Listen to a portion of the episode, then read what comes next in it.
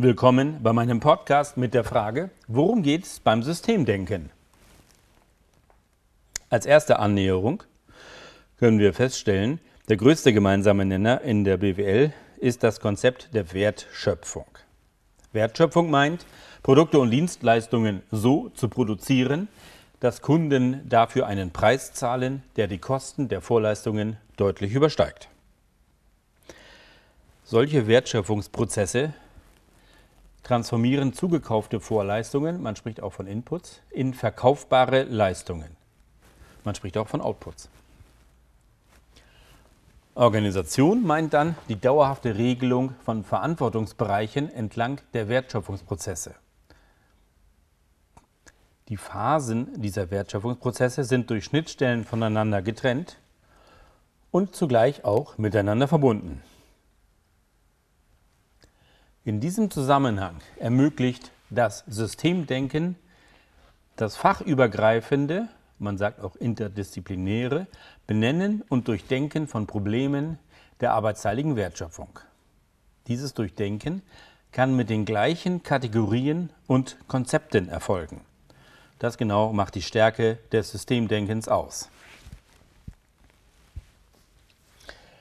Wertschöpfung ist, wie wir sehen, der Anfang und das Ende des größten gemeinsamen Nenners innerhalb der Betriebswirtschaftslehre, in der wir uns hier befinden.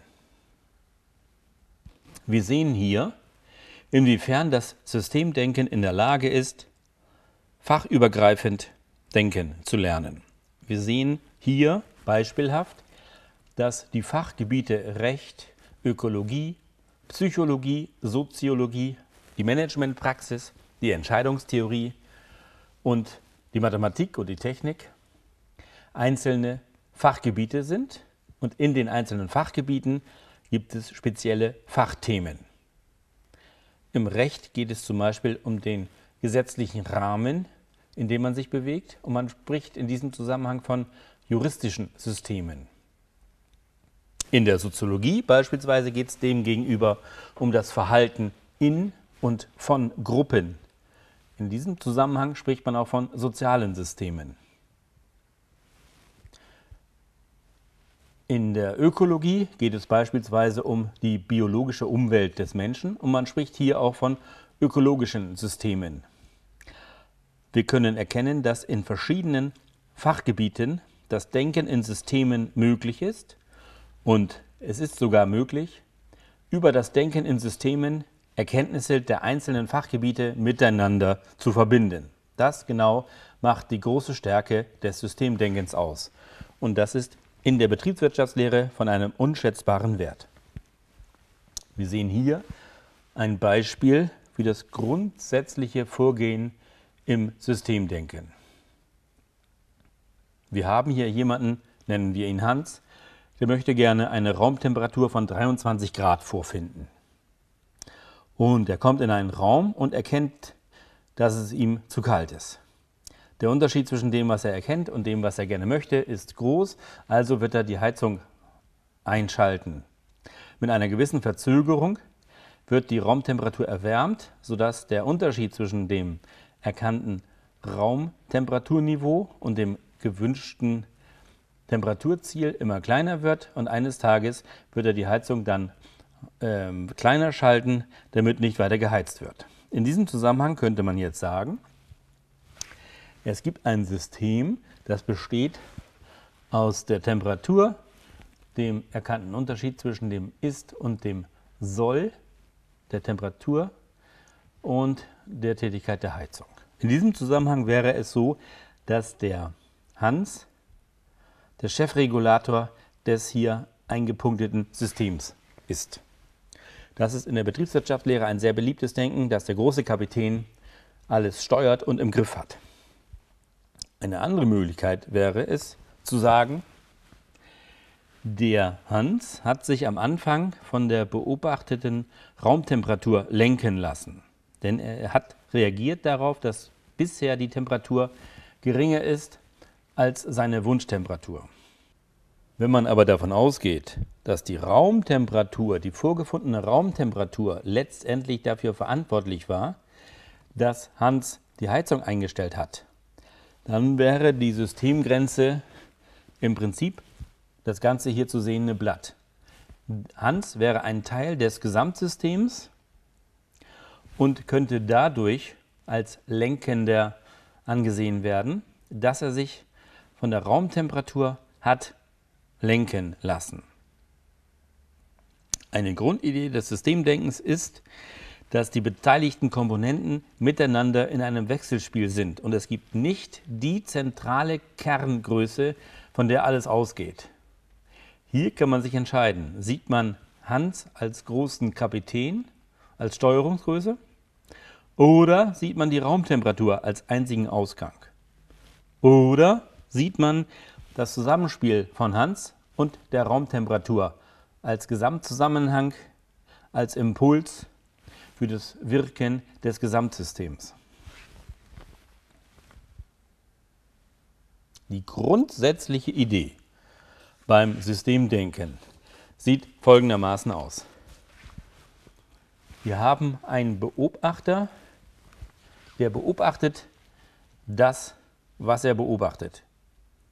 In diesem Fall, der Beobachter ist blau und schaut durch ein blaues Fenster hindurch. Sie sitzen im Kino, schauen sich einen Film an und sehen nach kurzer Zeit nur noch den Film und nicht die drei anderen Wände im Kinosaal. Sie schauen nur noch in dem Film, alles andere sehen Sie nicht mehr. So ist es auch hier. Der blaue Beobachter beobachtet, fokussiert sich auf den blauen Kreis und innerhalb des Kreises wird geschaut. Außerhalb gibt es ein Umfeld, im Kino zum Beispiel gibt es noch drei wunderbare Betonwände, die Sie aber nicht beachten. Ohne diese drei Betonwände hätte der Kinosaal aber keine Decke. Die drei Betonwände sind auch wichtig, obwohl sie für das Betrachten des Filmes nicht so wichtig sind. In diesem Zusammenhang ist beim Systemdenken die Idee prägend, wir haben einen Kontext, einen Inhalt der Beobachtung und einen Kontext ein Milieu, einen Rahmen, einen Datenkranz, einen Hintergrund, von dem das alles stattfindet. Der Beobachter beobachtet das System, das Innere des blauen Kreises und in dem Inneren gibt es ein paar Elemente, ein paar Dinge, die er erkennen kann. Diese internen Elemente sind vielfältig und eben innerhalb der eigentlichen Systemgrenze. Die Systemgrenze sehen wir hier. Dieses hier ist die Systemgrenze. Außerhalb dieser Systemgrenze, im Kontext, im Umfeld des Systems, gibt es auch externe Elemente. Außerhalb der Elemente des Umfeldes gibt es dann noch die systemexternen Elemente. Prägend ist die Idee, dass die internen Elemente vielfältig miteinander verbunden sind. Deutlich vielfältiger als die Beziehungen zu externen Elemente. Aber die externen Elemente sind immer noch vielfältiger mit den internen Elementen verbunden als das systemexterne Element. Sodass man im Prinzip sagen kann, die Dichte der einzelnen Beziehungen zeigt an, ob wir uns im System befinden oder im Kontext oder schon außerhalb des eigentlichen Kontextes. Die einzelnen Verbindungen zwischen den Komponenten, sowas zum Beispiel oder sowas, die werden auch Relation genannt. Eine Stärke des Systemdenkens besteht darin, dass man die Höhe des Abstraktionsniveaus variieren kann. Beispielsweise möchte ich hier zeigen, dass es möglich ist, auf einer oberen Abstraktionsebene dieses System vorzufinden. Zum Beispiel in der Hauptdivision sehen hier einige wichtige Komponenten und wenn wir uns innerhalb des einen Komponente bewegen wollen, schauen wir mal eine Hierarchieebene tiefer und da sehen wir, dass wir einen Auflösungsgrad höher eine andere Kombination von Elementen vorfinden. Und auch hier können wir nochmal eine Hierarchieebene tiefer gehen. Wir gehen hier rein und sehen einen weiteren Aufbau. Es ist also im Prinzip möglich, die Abstraktionsebene zu wechseln, von ganz abstrakt zu konkreter, noch konkreter, ganz konkret und auch wieder zurück, soweit es eben nötig ist. Übertragen auf die Steuerung von großen Einheiten kann man sagen, mit dem Systemdenken ist es möglich, einen multinationalen Konzern von der obersten Konzernspitze zu beschreiben, aber denselben Konzern mit demselben Systemdenken kann man auch beschreiben auf der Ebene der Hauptdivision, der Division, der Abteilung, der Unterabteilung, der Gruppe, ja bis hin zum einzelnen individuellen Handlungsspielraum. Das macht das Systemdenken für das Management insbesondere großer Einheiten so interessant. Beim Systemdenken gibt es vielfältige Vorstellungen von dem, was ein System an sich sein soll. Grundsätzlich ist es so, dass ein System aus vielen voneinander unterscheidbaren Einflussgrößen besteht. Diese Einflussgrößen werden auch Elemente genannt. Und jede Einflussgröße hat bestimmte Eigenschaften. Verschiedene Einflussgrößen haben dann verschiedene Eigenschaften. In einem System wirken unterschiedliche Beziehungen, Relationen zwischen den Elementen. Diese Beziehungen bewirken eine organisatorische Geschlossenheit des Gesamten. Diese organisatorische Geschlossenheit ist dafür da, dass das System an sich funktionstüchtig bleibt. Das System unterhält eine geschlossene Umgrenzung. Man spricht auch von der Systemgrenze. Wir haben eben gesehen, der blaue Kreis, durch den der Beobachter geschaut hat, das war die Systemgrenze. Diese Systemgrenze hat die Funktion, dass man das Innere der Grenze von der Umgebung der Grenze deutlich unterscheiden kann. Durch die Systemgrenze werden alle Dinge beschreibbar in liegt innerhalb dieser Grenze oder liegt außerhalb dieser Grenze. Alle möglichen beschreibbaren Objekte liegen entweder innerhalb oder außerhalb. Das System an sich ist ja eine organisatorische Geschlossenheit und zeigt übergeordnete Eigenschaften. Diese Eigenschaften können nicht auf einzelne Einflussgrößen zurückgeführt werden, sondern liegen an dem Zusammenwirken, an dem Zusammenspiel aller beteiligten Einflussgrößen. Ähnlich beim Handball. Beim Handball ist es im Prinzip so, dass eine Mannschaft aus mehreren Spielern besteht. Einzelne Spieler kann man wechseln, aber der Erfolg der Handballmannschaft hängt maßgeblich daran, ob man gute Spielzüge einstudiert hat. Es ist unabhängig davon, ob Hans, Franz oder Wolfgang das Tor schießt, entscheidend ist, dass alle Spieler der Mannschaft die Spielzüge beherrschen und im Notfall auch die Spielzüge anwenden können. Ein System ist anzusehen als ein durchgängig wirksamer Prozess. Und dieser Prozess ist so aufgebaut, dass er versucht, sich selbst langfristig aufrechtzuerhalten.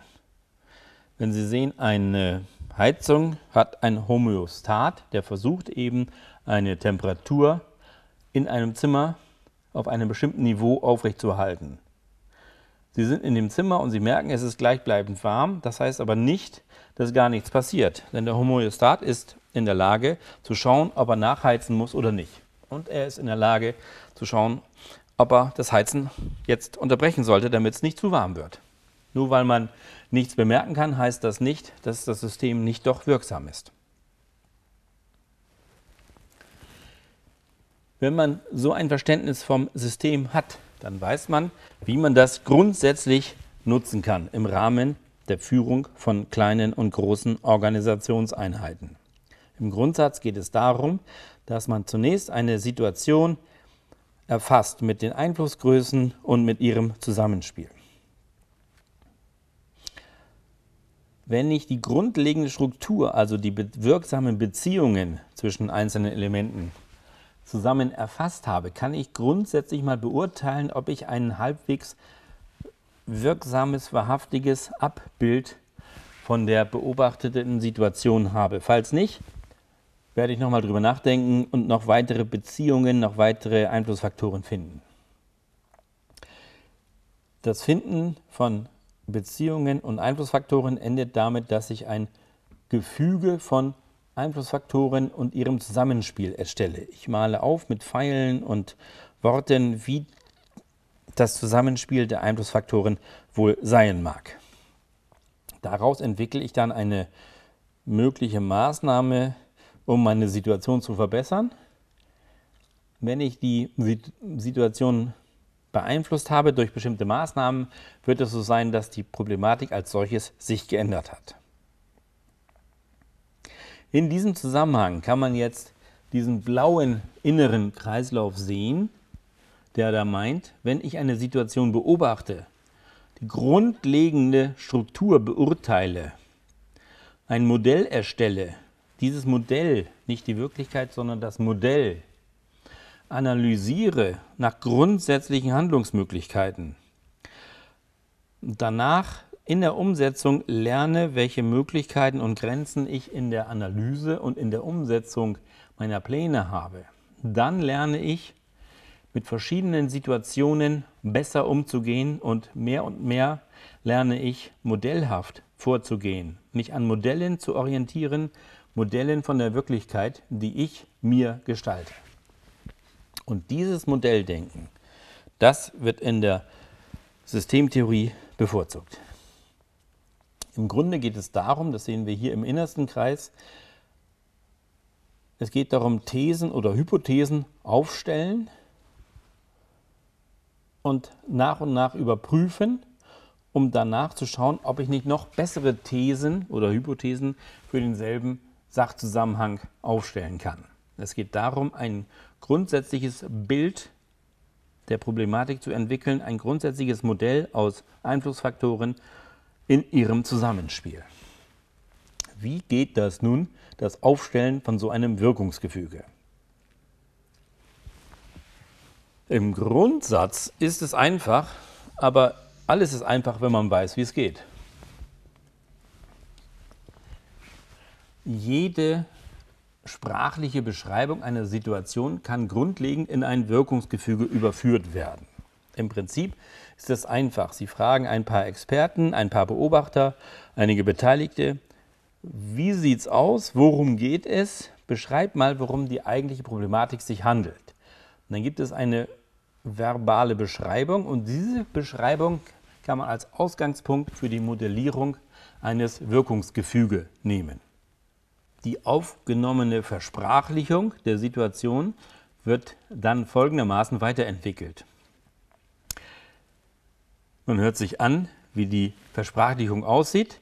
Sämtliche Hauptworte, Substantive, werden auf ein Blatt notiert und die Tu-Worte, die Verben, die man in der Versprachlichung findet, die werden als Verbindung zwischen diesen Substantiven mit Pfeilen erfasst, sodass wir ein Pfeilbild bekommen.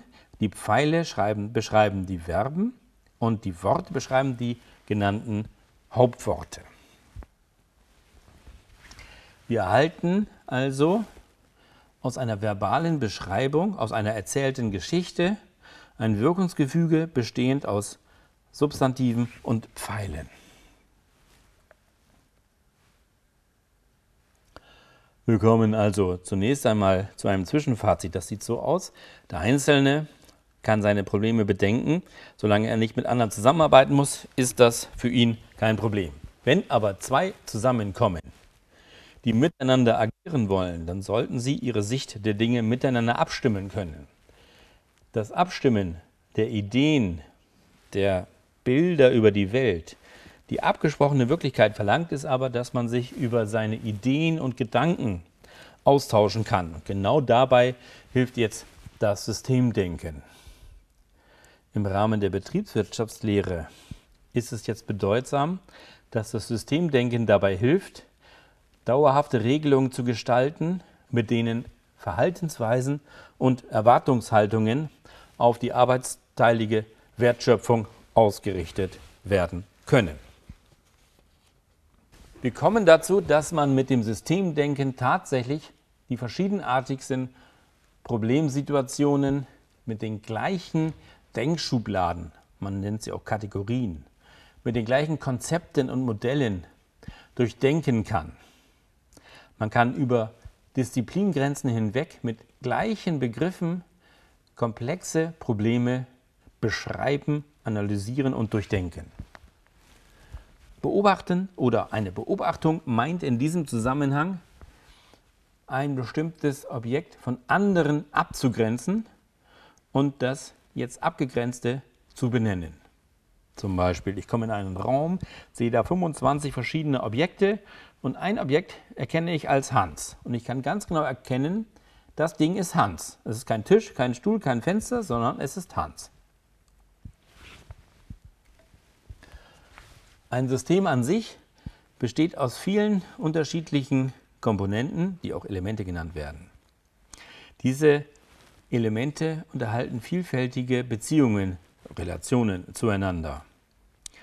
Und diese Elemente finden innerhalb der Systemgrenze statt. Die Systemgrenze ist dazu da, das Innere des Systems und das Äußere, das Umfeld, voneinander zu unterscheiden. Im Handball ist es auch so, am, am Rande des Spielfelds ist ein Strich und das Handballspiel findet innerhalb des Spielfeldes statt. Außerhalb des Spielfeldes gibt es auch Zuschauer und, und ähm, Trainer und was es alles gibt.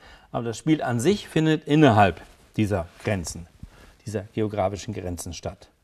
Ein Spiel findet aber auch innerhalb von Zeitgrenzen statt. Es fängt irgendwann an, hört irgendwann auf. Ein Handballspiel hat also zumindest eine geografische Grenze und eine zeitliche Grenze. Es gibt noch mehrere andere Grenzen. Jedes Mal ist es so, dass auf einem System verschiedenartige Grenzen in verschiedenen Denkdimensionen wirksam sind. Ein Wirkungsgefüge, also ein Pfeildiagramm, wird erstellt, indem man eine versprachlichte Beschreibung einer Situation dahingehend analysiert, welche Hauptworte, welche Substantive sind gefallen und welche Tu-Worte, welche Verben konnte man hören. Ein Wirkungsgefüge besteht nun darin, dass man die Substantive aufschreibt und anhand der gehörten Verben durch Pfeile miteinander verbindet. Insgesamt können wir also erkennen, das Systemdenken hilft beim Gestalten von Regeln, die das Verhalten und die Erwartungen der Beteiligten auf arbeitsteilige Wertschöpfungsprozesse ausrichten.